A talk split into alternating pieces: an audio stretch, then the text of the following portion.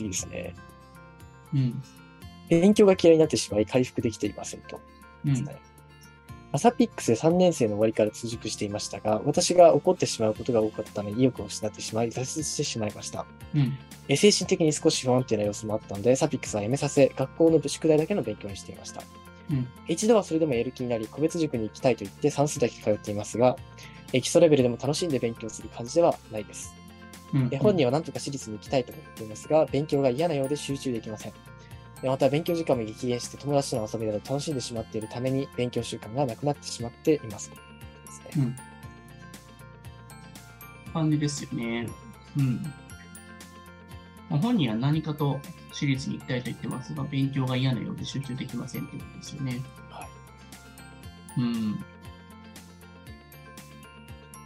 サピックス辞めさせて知りましたっていうですよね。そうオルス塾に行きたいと言ってうんる。それレベルで楽しんで。やっぱサピックスって、やっぱ全身型の塾なんで、やっぱ嫌いになってしまう原因になっちゃいますからね、あってまあ、若干こう、ハードですよね。まあ、合わない子にとっては結構辛いところが多いですから。回復できてないんだったら、やっぱ回復できる期間を設けて、そこからちょっと一旦ちょっと違うやり方でマンツーまでやり直すっていうのがやっぱ一番いいでしょうね、そこはね。うん。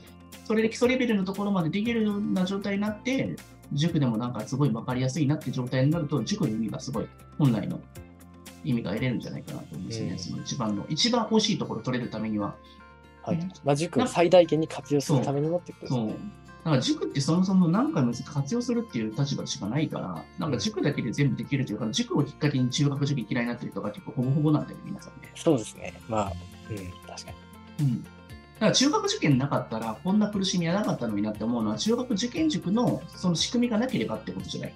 うん。まあ、その仕組みに飲み込まれてしまった方は結構いますよね。そうですね。まあ、それが悪いわけではないんだけれども、うんそこで競ったりとか、なんか誰かで勝ったりとか負けたりとかって、はいそこでも人間関係が生まれたりとか、まあ、かなりサピックスは競争が激しいですよね。そうそう、でもすごい狭い視野になるじゃないですか。そうですね。うん、それゆえにさ、多分そうやって苦しんでる人が多かったりすると思うんで、うん。一旦そこから脱却するっていうのはすごいいいのかもしれないですよね。そうするとうん客観的にその塾の良さ悪さってよく見えるから、そこで本当に自分が必要そうだなっていうところでいいんじゃないかなと思いますね。うんそうですね。なるほど。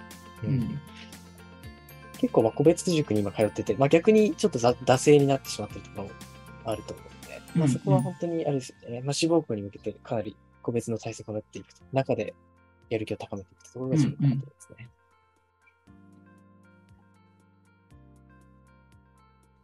感じですかね。はいはい。